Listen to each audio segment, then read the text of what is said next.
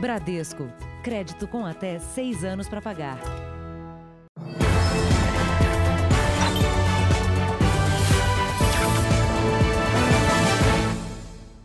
Olá, boa noite. Boa noite. Agora, um flagrante de atropelamento em contagem na região metropolitana de Belo Horizonte. O motorista atingiu o casal de idosos na faixa de pedestre e fugiu sem prestar socorro.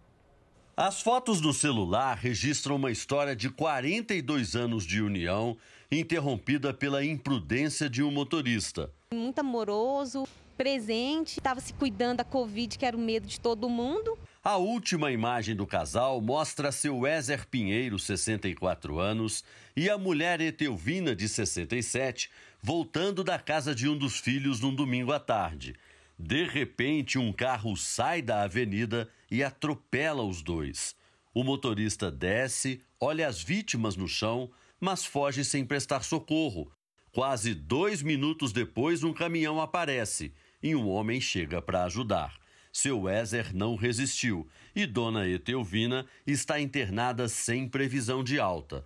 O atropelamento foi no dia 5 de setembro, mas só agora a família conseguiu as cenas do flagrante. Testemunhas anotaram a placa do carro e passaram para a polícia, que já identificou o veículo, mas não o motorista. A expectativa é que ele se apresente em alguma delegacia para responder ao processo por lesão corporal e homicídio culposo. A gente tem uma causa de aumento de pena por ter sido o fato cometido em cima de uma faixa de pedestre. Então ele vai responder pela morte por seis anos aproximadamente e pela lesão corporal culposa por mais três anos. Se ele tivesse tomado a decisão de socorrer meu, meu pai, chamado Socorro, às vezes tinha chance do SAMU, do Socorro, ter chegado antes e ter é, salvado a vida do meu pai.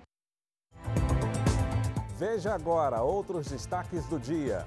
Bolsonaro desiste do Renda Brasil, mantém Bolsa Família e critica a equipe econômica. Pantanal terá verba extra para combater as chamas. Incêndios avançam em São Paulo. Pista está queimando. Presidente Trump diz que vacina pode chegar em quatro semanas.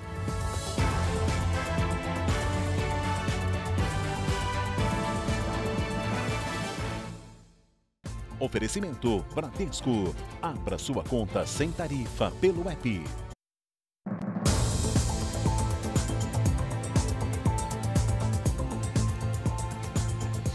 Imagens de uma abordagem policial a um homem desarmado revelam uma suposta agressão em Porto Alegre.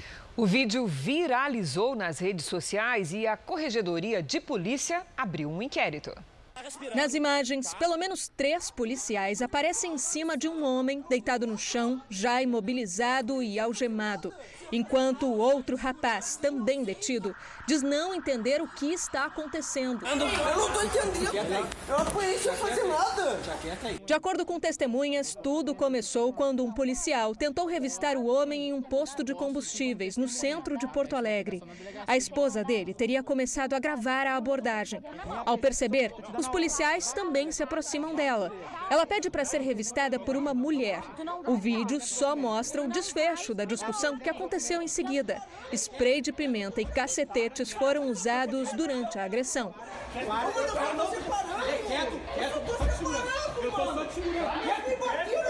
Colocaram eu no, no camburão da, da polícia.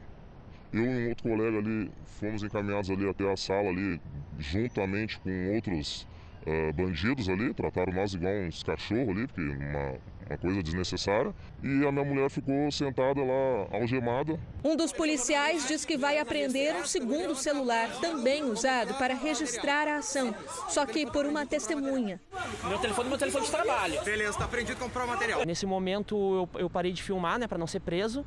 Uh, não, eu, eu fui dirigido para a delegacia de livre e espontânea vontade, fui sozinho, né? Chegando na delegacia, eu fiquei ouvindo uma série de ameaças, assim, de deleta o vídeo, uh, não posta. E eu, enquanto meu celular estava lá dentro, depois a, a, delegada viu liberou celulares, viu o vídeo, né? As imagens foram parar nas redes sociais e tiveram grande repercussão. O caso agora é investigado pela Polícia Civil e pela Corregedoria da Polícia Militar. O objetivo é apurar se houve excesso dos agentes ou até mesmo crime militar. Com a decisão do Comando Geral, nós teremos então o encaminhamento daquela, daquela narrativa, daquela descrição feita pelas pessoas que compareceram até a Corregedoria Geral e vamos anexar nas, as nossas apurações. Para mim e para minha esposa foi extremamente constrangedor. A Polícia Federal apreendeu hoje em São Paulo mais de 100 peças de decoração feitas com o marfim, que é a presa dos elefantes. Os objetos foram avaliados em cerca de 100 mil reais. A investigação começou depois que agentes encontraram peças à venda em um tradicional, uma tradicional feira de antiguidades.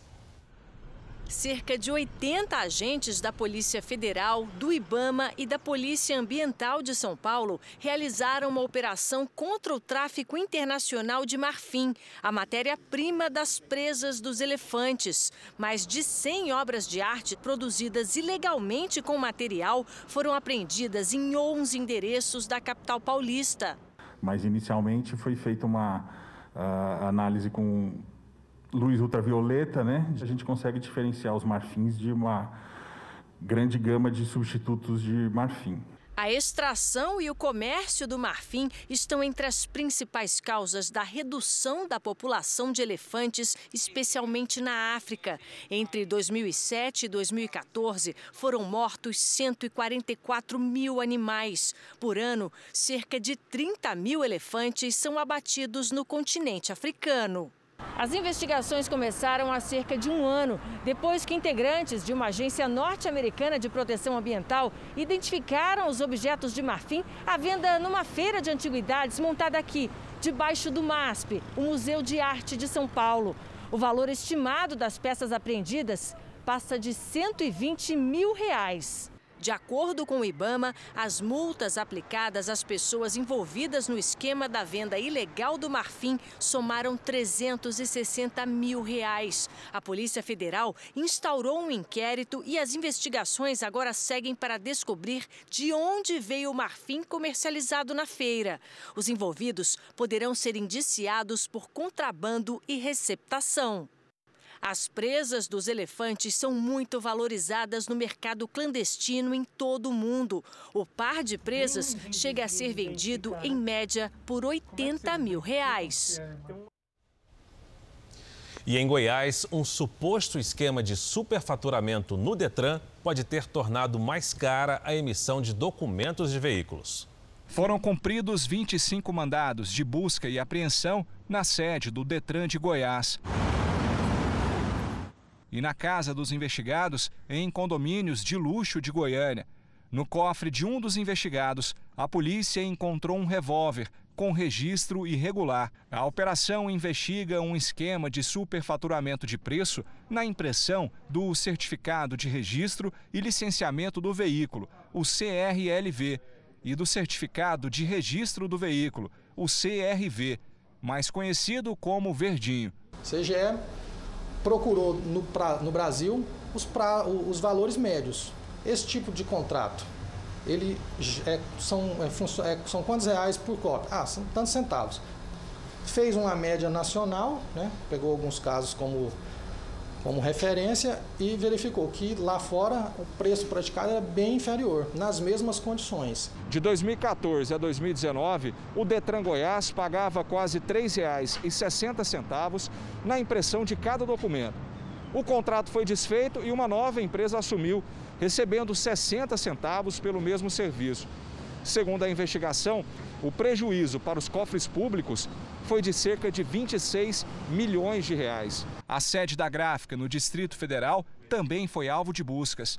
Os policiais descobriram que numa única sala deste prédio comercial em Goiânia estavam registradas empresas que só existiam no papel. Criação de, uma, de, de, de várias empresas com mudanças recorrentes de sócios, entra sócio, sai sócio. É, transfere-se uma empresa para outra por meio da cisão. Em nota, o Detran de Goiás disse que apoia e colabora com a investigação e que a licitação dos contratos é da gestão passada. No Rio Grande do Sul, operários de um prédio em obras passaram por um grande susto. Veja isso. As imagens mostram o momento em que dois trabalhadores ficaram presos em um andaime. O cabo em que eles estavam se rompeu e apenas as cordas de segurança sustentaram os homens. Foi preciso abrir um buraco na parede para fazer o resgate dos operários. Por sorte, todos saíram sem ferimentos. Os juros caíram ao menor patamar da história e, com isso, as taxas do empréstimo pessoal também ficaram mais em conta. A redução movimenta o mercado e a economia, mas o consumidor precisa tomar cuidado e pesquisar antes de fazer uma dívida. Ainda faltavam quase 60 prestações para Maria quitar um empréstimo. Mas ela pagou tudo de uma vez com outro crédito consignado. A nova dívida é com juros mais baixos e ela ainda pegou mais um valor em dinheiro. Eu peguei agora 10 mil. Ficou mais baixa as prestações, menor. As parcelas ficou o mesmo tanto, só as prestações que diminuiu o valor. Na cooperativa de crédito no Sindicato dos Aposentados, os juros estavam em média em 1,8% ao mês em janeiro e caíram agora. A procura pelos consignados aumentou. Com esse momento de pandemia, o risco, muitos desses são os responsáveis pela família e acaba sendo aposentado o que vai ficar bancando nesse período de perda de emprego, essas coisas.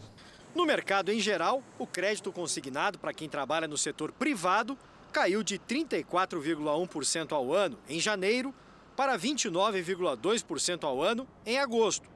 Já a redução na taxa do empréstimo pessoal foi ainda maior, de 79,7% para 44,4% ao ano. A redução nos juros torna empréstimos e financiamentos mais acessíveis. E isso é importante para movimentar a economia. Mas os analistas alertam que, mesmo com taxas mais baixas, ainda é preciso tomar cuidado para o crédito, que pode ser solução, não se tornar armadilha. O fato de estar tá caindo taxa de juro não significa que o juro é barato. 131% nunca vai ser uma taxa barata de juro, né? Por exemplo, num país onde os juros são mais comportados, essa taxa opera 7%, 8% e as pessoas se assustam. Por isso, o economista recomenda avaliar se pegar dinheiro emprestado para consumir é realmente necessário. Você precisa ter muita certeza para o que você vai usar e a necessidade da utilização de tomada de um empréstimo. A melhor coisa que você pode fazer com o seu dinheiro é pagar à vista. Dona de uma clínica de estética, a Juliana conseguiu aproveitar a queda nos juros. Tinha um empréstimo feito no ano passado. Quando estava com portas fechadas na pandemia, conseguiu renegociar com taxas bem menores. Então eles conseguiram fazer uma diminuição aí pela metade e estendeu o prazo e também nos deram um fôlego aí, né, para começar a pagar novamente depois de alguns meses. E aí eu consegui fazer toda a reforma aqui com mais tranquilidade, deixar a clínica bonita para atender meus pacientes, meus alunos. Além do arroz, um outro item da alimentação do brasileiro aumentou de preço acima do normal. O leite subiu 5% em agosto em relação a julho e muita gente já se assusta com os valores nas prateleiras. Na casa da Fernanda, o consumo de leite por causa do preço foi reduzido. Aqui em casa a gente costuma consumir bastante leite. Só que R$ reais um litro de leite é um absurdo, né? Então você acaba se assustando. A Fernanda e o marido bebiam cerca de 24 litros por mês. Com a pandemia, ela perdeu um emprego. Já o marido, que tinha duas ocupações, agora está só com uma. A ida à geladeira para pegar leite agora é mais rara. Mas a Fernanda já achou uma alternativa. Comecei a procurar uma outra opção também, né? Que, no caso, está sendo chá. Assim como a Fernanda, neste supermercado também achamos uma consumidora que vai deixar de tomar o leite do dia a dia. Estou tomando chá. E eu sou sozinha, poderia me dar o luxo de de comprar, mas tá complicado. Nem vou levar, tá? Para mim não recompensa não. De acordo com a Associação Paulista de Supermercados, o preço do leite subiu 5% em agosto em relação a julho. e no acumulado de 12 meses, 24%. Para economistas, a alta está ligada ao aumento no preço do dólar, que fez com que os valores das matérias-primas usadas na produção também subissem. Para este especialista, a procura pelo leite que fez o preço subir não foi tão alta quanto aconteceu com outros itens da mesa do brasileiro. E quando o setor voltar a se reorganizar, o preço deve voltar ao normal. Nós tivemos, de fato, foi uma redução da oferta, um gargalo no setor que vai ser corrigido e os preços devem voltar a cair logo mais. Para a Fernanda, que adora o produto, é uma boa notícia. E acaba dando um desespero quando você vai no mercado e você vê que você não pode fazer a compra que você tanto gosta, comprar os alimentos. Você se limita muito. Vamos falar agora da pandemia. A taxa de contágio da Covid-19 no Brasil ficou em 0,90, a mais baixa desde abril, de acordo com o Imperial College de Londres. O dado reforça a tendência de estabilização do novo coronavírus no país. Nós vamos agora, nesse momento, aos números de hoje da pandemia no país. Segundo o Ministério da Saúde, o Brasil tem 4.382.263 casos de Covid-19. São 133 mil 119 mortos. Foram 1.113 registros de mortes nas últimas 24 horas. Também entre ontem e hoje, 57.944 pessoas se recuperaram. No total, já são 3.671.128 pacientes curados e 578.016 seguem em acompanhamento. O presidente americano Donald Trump anunciou que uma vacina contra o coronavírus pode ficar pronta em quatro semanas. Nós vamos ao vivo aos Estados Unidos com a correspondente Evelyn Bastos, que tem os detalhes. Evelyn, muito boa noite para você. Oi, Fara, boa noite para você, para a Cris e para todo mundo que nos acompanha. Olha, essa novidade foi divulgada pelo próprio presidente durante entrevista ao canal de notícias Fox News. Trump disse que está se esforçando ao máximo para que o processo de aprovação da vacina pelo órgão regulador aconteça o mais rápido possível. E isso significa, na melhor das hipóteses, em quatro semanas. Os adversários democratas de Trump acusam ele de acelerar o processo por pressão política. O presidente nega e diz ainda que sem o projeto desenvolvido pela administração dele para acelerar as pesquisas, não haveria uma vacina tão cedo. Eu volto com vocês, Fara, Cris. Obrigado, Evelyn. Em Portugal, começaram a valer hoje novas restrições para conter uma possível segunda onda do coronavírus. Boa parte da Europa já retomou as aulas presenciais e se prepara agora para as temperaturas baixas e ar mais seco. Uma possível nova onda de coronavírus tem deixado as autoridades portuguesas em atenção. Na semana passada, o país voltou a registrar mais de 600 casos diários de contaminações, o que não acontecia desde abril. Ontem foram 613, mas hoje o número foi menor 425 infectados. O registro de mortes pela doença segue estável, abaixo de 7 desde o começo de agosto. Hoje foram quatro. O governo também está se antecipando, já que a doença pode ter alta incidência com temperaturas mais baixas, segundo um estudo publicado por um periódico científico. A chegada do outono europeu já na semana que vem deixou vários países em alerta. Reino Unido, França, Itália e Portugal retomaram algumas restrições para evitar uma segunda onda da doença. Por aqui, o governo português decretou hoje estado de contingência, que proíbe, por exemplo, reuniões com mais de 10 pessoas e reduz o horário de atividades comerciais. Também está proibida a venda de bebidas alcoólicas depois das 8 da noite. As medidas valem em todo o país até 30 de setembro. Não podemos estar todos fechados em casa como estávamos. É impossível e temos que combater da melhor maneira possível. E essas medidas são importantes nesse sentido. Mas a população não deve se preocupar com o confinamento. Assim como os outros governos europeus, Portugal não pensa na possibilidade de fechar novamente a economia. De volta ao Brasil, segundo o Ministério Público Federal, o governador afastado do Rio de Janeiro, Wilson Witzel, teria começado a receber dinheiro antes mesmo de ser candidato nas eleições de 2018. Segundo os procuradores, ele seria o chefe de uma organização criminosa que desviou dinheiro público. O esquema seria o mesmo usado pelos últimos dois ex-governadores do estado presos por crime de corrupção. O esquema teria começado muito antes de Wilson Witzel chegar ao Palácio Guanabara. Segundo a denúncia, ele era juiz quando recebeu 980 mil reais em espécie como garantia financeira para concorrer às eleições. No depoimento dado aos procuradores, o empresário Edson Torres, apontado como operador financeiro do pastor Everaldo, preso por corrupção no mês passado, contou que a propina foi parcelada em cinco vezes. O encontro que definiu o apoio de empresários a Witzel teria acontecido numa sala deste prédio comercial no centro do Rio. Na reunião em abril de 2017, teriam participado o empresário Edson Torres e o pastor Everaldo, presidente do PSC. A chegada ao segundo turno teria garantido a Wilson Witzel ainda mais dinheiro. Mais 2 milhões de reais teriam sido entregues a Witzel por empresários na expectativa de possíveis contratos com o governo estadual. Depois dele ter sido eleito, os grupos que investiram em Witzel procuraram lugares no governo para reaver o dinheiro.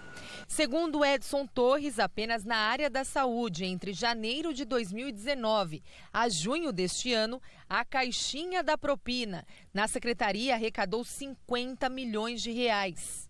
Ainda de acordo com o empresário, a propina era sempre exigida em espécie e dividida entre Torres, o doleiro Vitor Hugo Cavalcante, Edmar Santos, ex-secretário de Saúde, Everaldo e Witzel. A primeira-dama, Helena Witzel, também foi denunciada.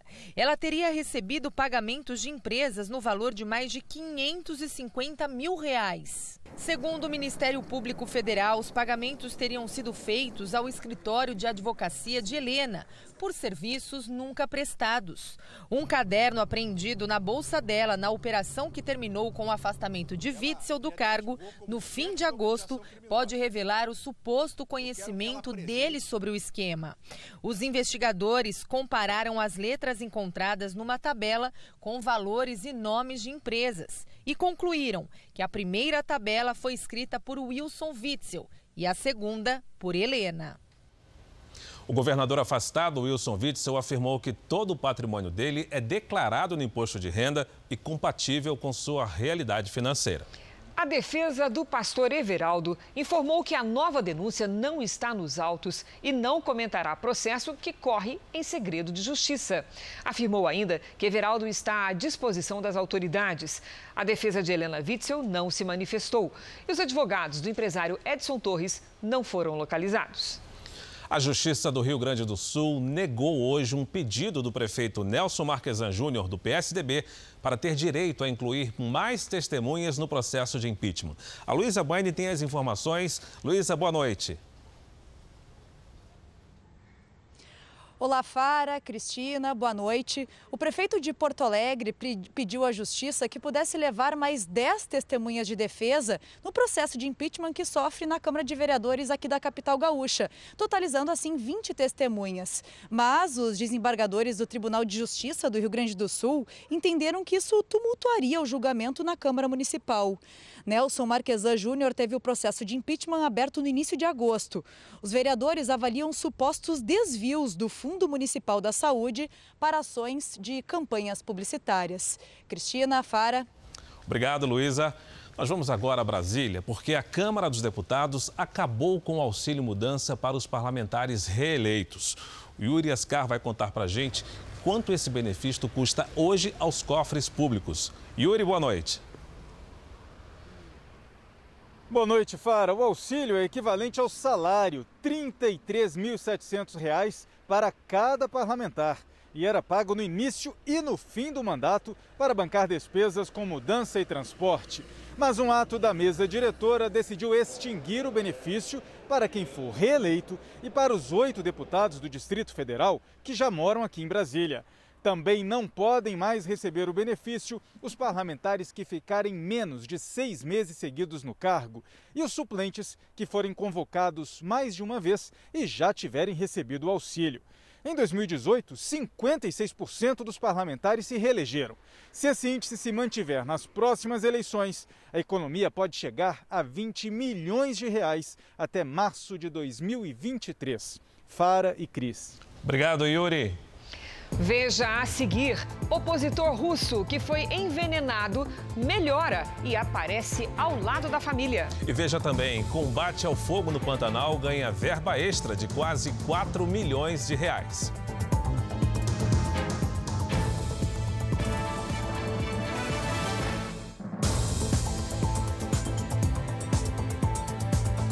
O ministro do Desenvolvimento Regional, Rogério Marinho, anunciou hoje uma ajuda de quase 4 milhões de reais para combater incêndios no Pantanal. A região vive a pior onda de queimadas das últimas décadas.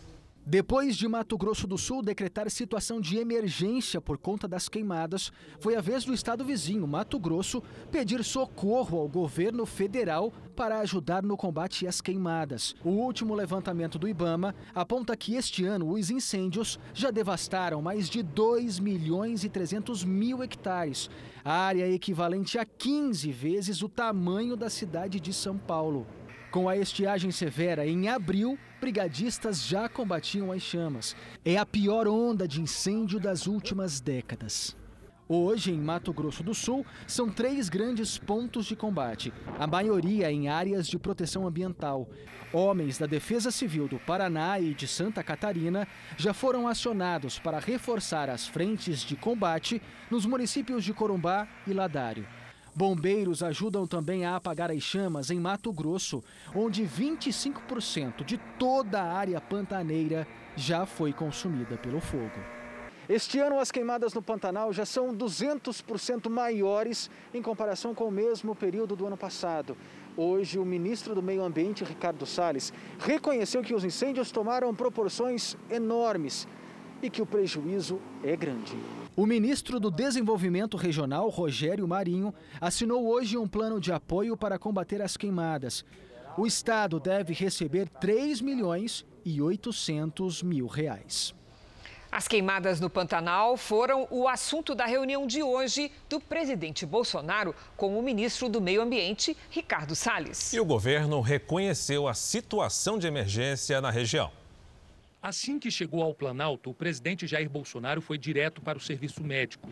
A assessoria não informou o que aconteceu. As queimadas no Pantanal foram um dos principais assuntos do dia. Logo pela manhã, o presidente recebeu o ministro do Meio Ambiente, Ricardo Salles. Durante entrevista ao programa do filho do presidente, deputado Eduardo Bolsonaro, nas redes sociais, o ministro comentou a situação. O que aconteceu com o Pantanal? Eles estão há dois anos sem fazer o, o, fogo frio, que eles chamam lá, que é esse fogo preventivo, manejo preventivo do fogo. Por questões ideológicas, questões administrativas, não se permitiu lá no Pantanal que eles fizessem é, o manejo adequado do fogo no momento correto. Então juntou muito material orgânico e quando pega fogo, pega fogo de maneira descontrolada. O segundo aspecto que também foi chamado a nossa atenção lá, cada vez mais vem se perseguindo, vem indo contra a criação de gado solto no Pantanal. Só que é o gado solto que come o capim, que come o mato. Então diminui também essa massa orgânica. E você não, proíbe, não deixar é, criar gado de maneira extensiva lá também propiciou um aumento substancial desse material orgânico. O governo reconheceu a emergência do estado do Mato Grosso do Sul por causa dos incêndios florestais. O INPE afirma que é a maior série de queimadas na região nas últimas duas décadas. Ao comentar a divulgação de dados de queimadas na Amazônia, o vice-presidente Hamilton Mourão afirmou que alguém dentro do Instituto de Pesquisas Espaciais, responsável por divulgar os dados das queimadas, deve estar fazendo oposição ao governo. Eu recebo o relatório toda semana. Até dia 31 de agosto, né, nós tínhamos 5 mil focos de calor a menos do que 31 de agosto do ano passado, entre janeiro a agosto. Né? Agora, o INPE não divulga isso. Né? Por quê? Não é o INPE que está divulgando, é o doutor Dacton lá, que é o diretor do INPE, que falou isso. Não, é alguém lá de dentro que faz oposição ao governo. Estou deixando muito claro isso aqui. Aí quando o dado é negativo, o cara vai lá e divulga. Quando é positivo, não divulga. Entendeu? E quem é essa pessoa? Não sei, né? Não sei. não tem nenhuma suspeita? Não, eu não sou o diretor do INPE, né? O INPE, que mantém os números abertos para consulta pública, disse que não vai se pronunciar sobre o assunto. No fim da tarde, a primeira-dama representou o presidente Jair Bolsonaro na cerimônia em comemoração ao Ano Novo Judaico aqui na Embaixada de Israel em Brasília. Além de Michele, várias autoridades e convidados também estavam presentes. Entre os convidados estavam Marcos Vinícius Vieira, CEO do Grupo Record, Bispo Renato Cardoso, responsável pela Universal no Brasil, Fábio Van Garten, secretário executivo do Ministério das Comunicações, além do Procurador-Geral da República Augusto Aras e dos ministros da Economia Paulo Guedes e das Relações Exteriores Ernesto Araújo. Um grupo musical recepcionou os presentes. O embaixador de Israel falou do significado da data. Significa novo ano que tudo está, está, está inovado. Um novo conquistas, novos desejos do ser limpo para, para novo ano, receber o ano com carinho. E na Alemanha, onde o opositor do presidente Putin, que quase morreu após ser envenenado, se recupera, está bem e até postou uma foto direto do hospital. Alexei Navalny aparece com a mulher e os dois filhos. Na legenda, ele diz que melhorou e já consegue respirar sem a ajuda de aparelhos. Alexei está internado na Alemanha há quase um mês. Um porta-voz afirma que ele deve retornar à Rússia em breve. Veja a seguir: além do Pantanal, queimadas avançam em oito estados com 130 mil focos de incêndios. E também você vai saber por que milhares de patos invadiram uma plantação de arroz.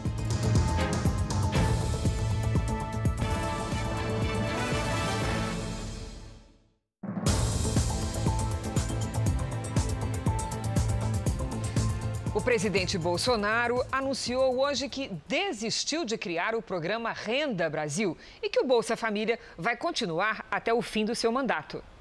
Diante do novo impasse sobre como financiar o programa social, Bolsonaro divulgou um vídeo pela internet. Eu já disse há poucas semanas que jamais vou tirar dinheiro dos pobres para dar para os paupérrimos.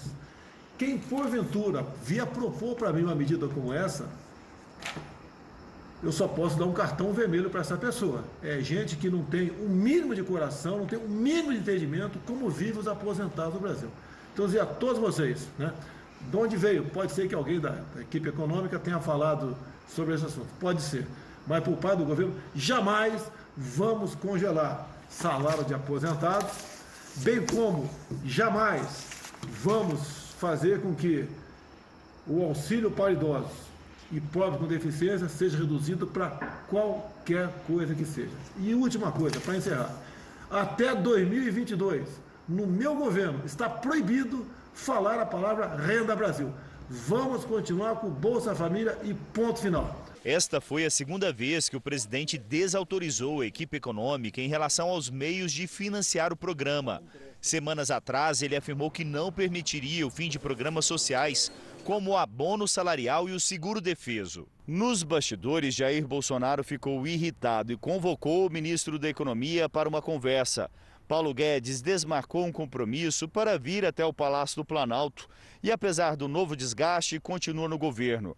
O Jornal da Record apurou que Guedes não ficou decepcionado com o fim das discussões sobre a criação do Renda Brasil mas sim com a resistência do presidente à proposta que é debatida no novo Pacto Federativo no Congresso e que, para o ministro, seriam medidas históricas. A equipe econômica estudava a desvinculação do salário mínimo dos benefícios previdenciários, que poderiam ficar sem reajuste por dois anos. A informação teria sido divulgada a jornalistas pelo secretário da Fazenda, Valderi Rodrigues. Logo depois da reunião, o ministro Paulo Guedes disse que o barulho ocorreu porque estão conectando pontos que não são conectáveis e rebateu as críticas de que o objetivo do governo seria tirar dinheiro dos mais frágeis. Aí, de repente, você fala assim: o governo está é, é, tirando dinheiro dos idosos, dos mais frágeis, para fazer o Bolsa, o Renda Brasil. É, isso é uma ilação. não é isso que estava no Pacto Federativo. O que está no Pacto Federativo é uma desindexação de todos os gastos. E, evidentemente, politicamente, sempre pode ser decidido, não, segue a indexação dos mais frágeis. Vamos continuar protegendo os mais frágeis, vamos dar o reajuste para os mais frágeis. E foi isso que o presidente, então, hoje falou. O ministro também negou que o cartão vermelho mencionado pelo presidente no vídeo divulgado pela internet seria endereçado a ele. Levantou um cartão vermelho. O cartão vermelho não foi para mim, esclarecendo todo mundo. Eu conversei com o presidente hoje cedo. Ele abre mão de ter um programa de renda Brasil se, primeiro, tiver que ser irresponsável fiscalmente. O cantor Maurício Manieri continua internado em São Paulo depois de um infarto. As doenças cardiovasculares são responsáveis por uma em cada três mortes no país. E muitos casos são descobertos quando o paciente ainda é jovem. O Manieri, por exemplo, Cris, ele tem 50 anos, mas para os médicos a prevenção é o melhor remédio. Aos 43 anos, Giovanni brinca que nasceu três vezes. Aos 25, ele sofreu o primeiro infarto. Parece uma gripe bem forte, mas não foi repentino, entendeu? Uma, uma coisa que na hora. Cinco anos depois, o susto se repetiu. Na segunda, eu já vi que era um, um princípio né, da, daquilo que eu já passei. Aí eu já fui direto para o hospital e lá já não já paguei. Giovanni não tinha problemas de saúde, mas trabalhava muito. Ele tinha dois empregos. Eu era muito tenso, entendeu? E era muito estresse do dia a dia que me fez a, o médico informou que fez eu infartar. O caso de Giovanni é mais comum do que se imagina. No Brasil, 14 milhões de pessoas sofrem de problemas cardiovasculares. Muitos dos casos são descobertos ainda quando jovem, quando nenhum outro problema de saúde já foi diagnosticado. Depois dos dois infartos, Giovanni mudou a rotina, controla a pressão alta e tenta viver uma vida muito menos estressante. Este cardiologista explica que os maus hábitos agem silenciosamente no corpo como uma bomba relógio. Especialmente hoje nós temos fatores importantes contribuindo para isso, que é o estresse importante, o tabagismo é um fator que está muito relacionado ao infarto em jovem e o estilo de vida associado ao sedentarismo, à obesidade abdominal. As doenças cardiovasculares são responsáveis por 30% das mortes no país. São 380 mil vítimas por ano, cerca de mil mortes todos os dias. Após sentir fortes dores no peito, o cantor Maurício Manieri, de 50 anos, foi internado às pressas em um hospital de São Paulo, onde passou por um cateterismo.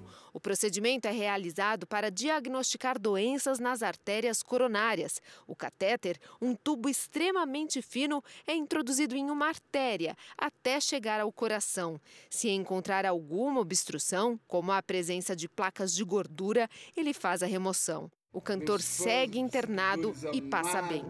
E a forma de prevenir é adotar um estilo de vida saudável, manter o controle da hipertensão, do diabetes, do colesterol e tendo um sintoma de alerta, a mensagem é se dirija rapidamente ao serviço de, de emergência. Nossa torcida é pela rápida recuperação do Maurício Manieri. Os incêndios que assustam a Amazônia e o Pantanal também preocupam outras regiões. Em São Paulo, por exemplo, houve um aumento de 50% nos focos de fogo.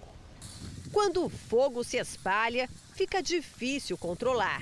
Em minutos, avança com o vento e destrói toda a vegetação. A pista está queimando, dá para passar, eu vou passar. Homens lutam para controlar as chamas que se alastram na Serra do Mursa em Várzea Paulista, região metropolitana de São Paulo. Tentamos contê-lo ontem à noite na parte superior, mas o vento, por causa do ciclone, enfim, o vento acabou piorando muito, muito, muito. Do começo do ano até agora, foram mais de 130 mil focos de incêndio no Brasil.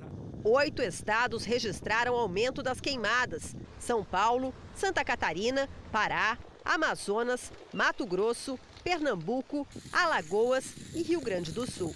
Em São Paulo, de cada três queimadas, uma aconteceu agora, no mês de setembro. A umidade relativa do ar tem ficado abaixo dos 20% nível próximo ao de desertos. Com a vegetação mais seca, o fogo se alastra mais rápido. De janeiro a setembro, foram 4.214 focos de incêndio, número bem superior ao total de queimadas do ano passado.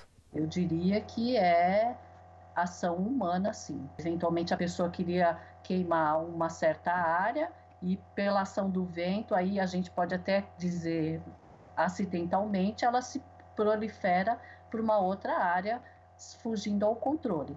A fumaça das queimadas no Pantanal e na Amazônia continua a chegar às regiões sul e sudeste. Isso acarreta aumento da poluição e os problemas respiratórios, além de poder repetir o efeito observado em agosto de 2019, quando São Paulo escureceu no meio da tarde. A quantidade de fumaça realmente está muito alta. Existe a possibilidade de uma frente fria e se chover, pode chover sim, é uma chuva mais escura. Agora veja só que curioso, uma onça parda foi flagrada nas ruas de Foz do Iguaçu, no Paraná. Nas imagens, a onça anda tranquilamente. Ela ainda para e olha em direção à casa, onde uma câmera de segurança registra tudo e depois continua o passeio tranquilamente. Mesmo com o bosque no bairro, para onde a onça provavelmente voltou, não é comum avistar esse tipo de animal por lá. O Ministério da Educação anunciou hoje o Enem Seriado. A partir do ano que vem, o exame poderá ser feito ao final de cada ano letivo. Assim, os alunos poderão usar a soma das notas para entrar na universidade. Apesar de ainda estar no primeiro ano do ensino médio, Henrico mantém uma rotina de estudos em casa como um vestibulando. Eu venho estudando pela manhã normalmente e além disso eu tenho um curso, um curso pela tarde extracurricular que é mais voltado para as preparações de vestibular e ENEM, essas coisas. A dedicação extra deve ajudar no Exame Nacional do Ensino Médio Seriado, uma nova modalidade de acesso às faculdades e universidades. A partir de agora, todos os estudantes vão realizar, ao final de cada ano, as provas do SAEB, Sistema de Avaliação da Educação Básica. Quem está no ensino médio vai poder aproveitar as notas dessas provas como média do Enem seriado. Quem não optar pelas provas anuais vai poder fazer o Enem tradicional. O Enem Seriado também dará acesso ao Sistema de Seleção Integrado, o SISU, e direito às bolsas de estudo do ProUni e do FIES. Desse jeito, você pode dividir em três anos e já é o conteúdo que você vem estudando na escola, não é a mais que você tem que estudar. Empresas em paraísos fiscais e manobras para enganar a Receita Federal. Segundo documentos da Promotoria da Suíça e de Nova York, os donos da Globo usam de todos os artifícios para não pagar impostos. Impostos que poderiam ser convertidos em escolas, hospitais e beneficiar milhões de brasileiros. Na reportagem de hoje, vamos mostrar a relação das organizações Globo com a corrupção no futebol.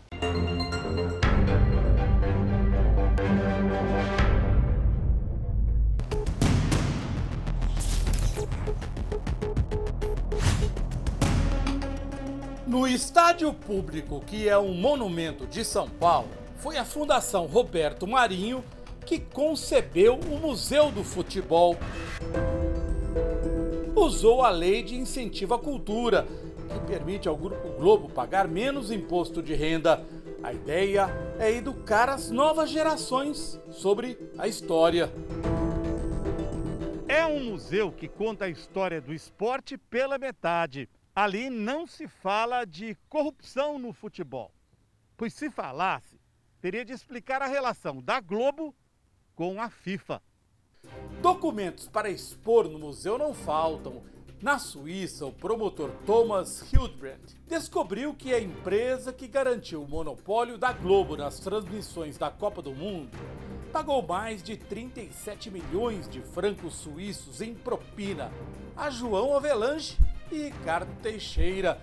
Eles comandaram o futebol brasileiro durante 30 anos, de 1982 a 2012. Em reais, foram mais de 220 milhões em propina.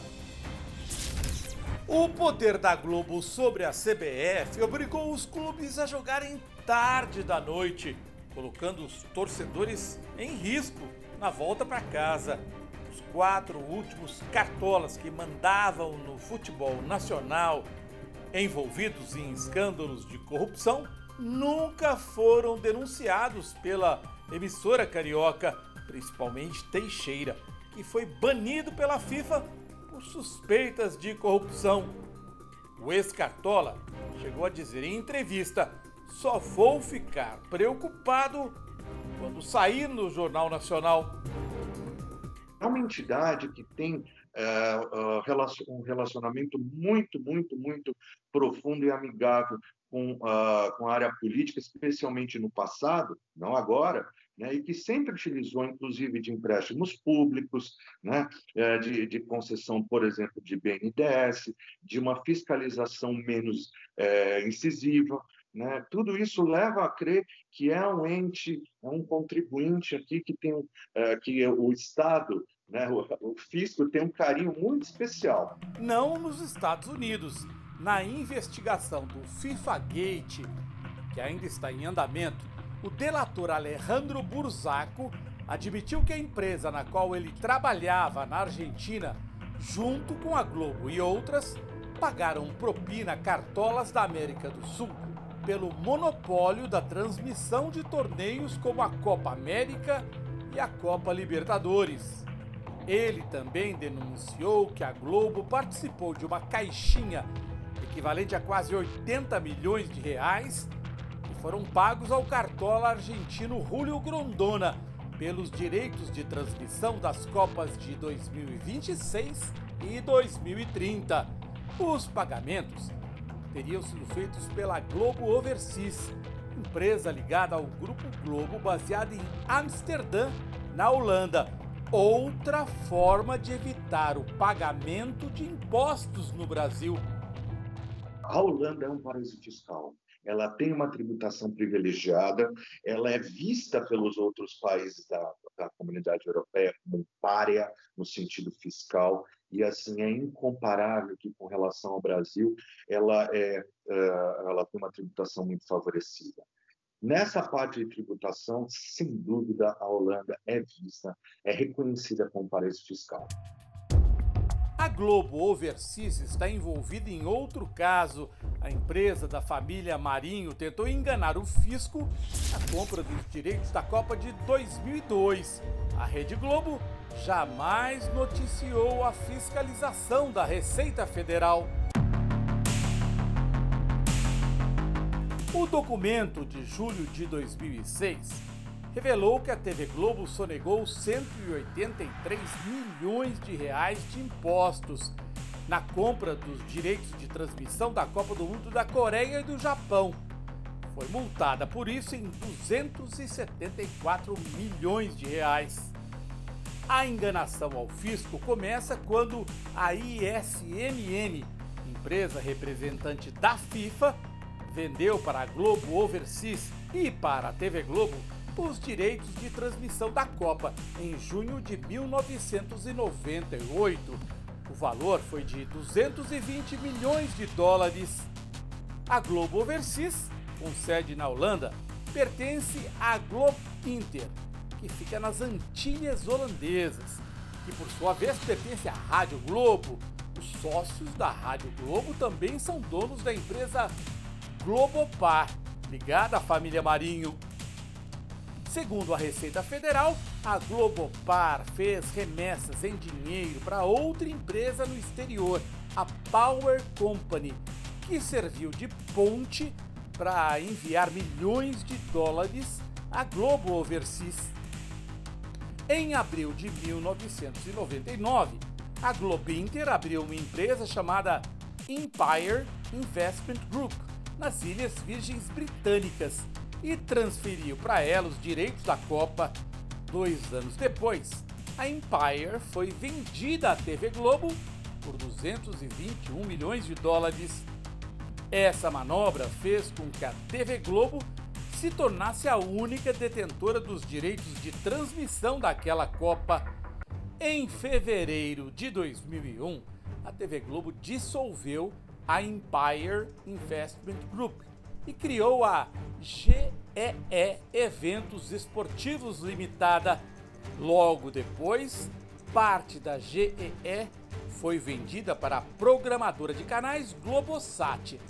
Deste modo, a TV Globo e a Globosat passaram a ser donas dos direitos de transmissão dos 64 jogos da Copa de 2002 na TV aberta e nos canais por assinatura, sem pagar impostos no Brasil.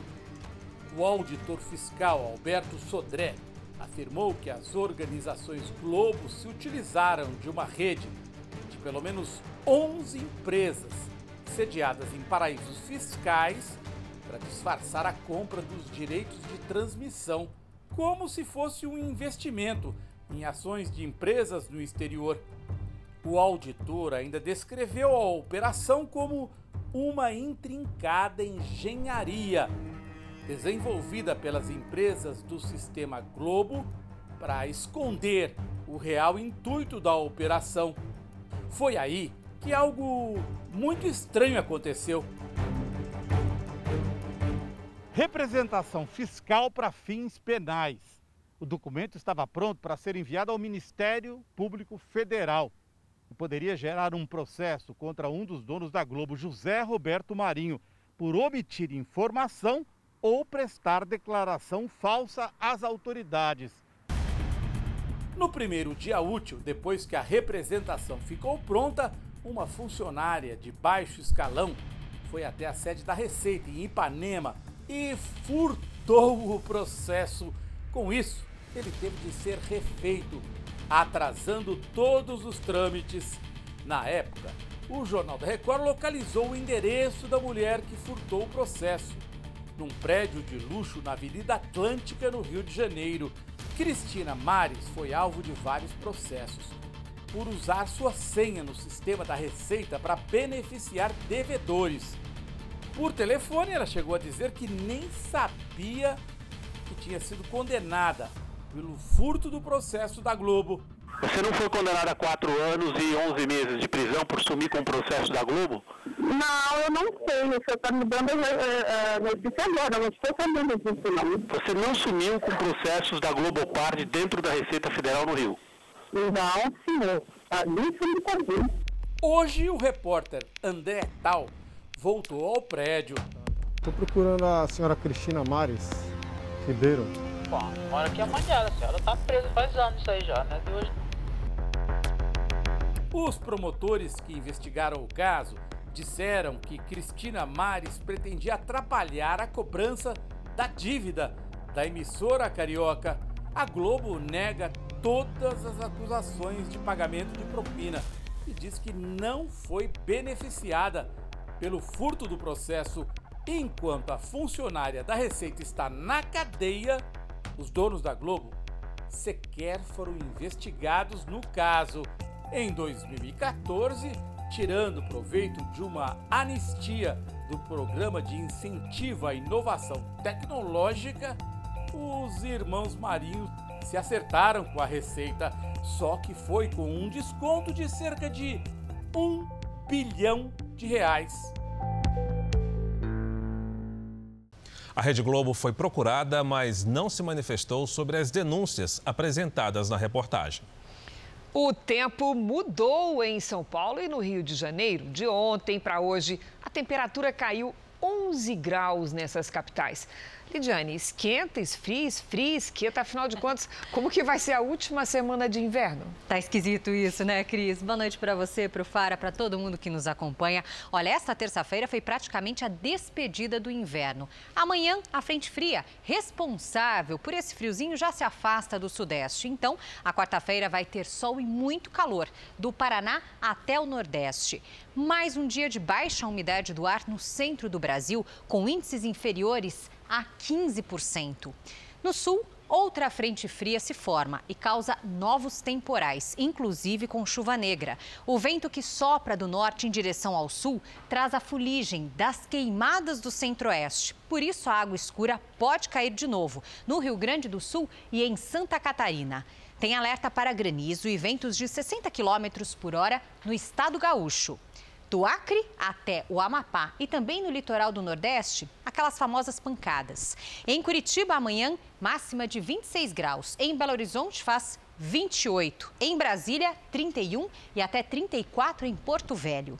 Em Cuiabá, amanhã os termômetros sobem de novo para 41 graus. No Rio de Janeiro, faz 28. Em Teresina, 37. E aqui em São Paulo, ó, realmente hoje foi a folga. Amanhã, 30 graus. Puxa vida. Obrigada, Lidia. Até amanhã. Agora mais uma informação internacional. Pela primeira vez, Israel e duas nações do Golfo Pérsico assinaram acordos de paz mediados pelos, pelo presidente dos Estados Unidos, Donald Trump.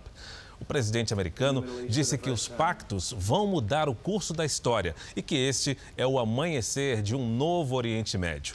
Donald Trump recebeu o primeiro-ministro israelense Benjamin Netanyahu e os ministros das Relações Exteriores dos Emirados Árabes Unidos e do Bahrein e afirmou que mais tratados de paz com outros países árabes virão.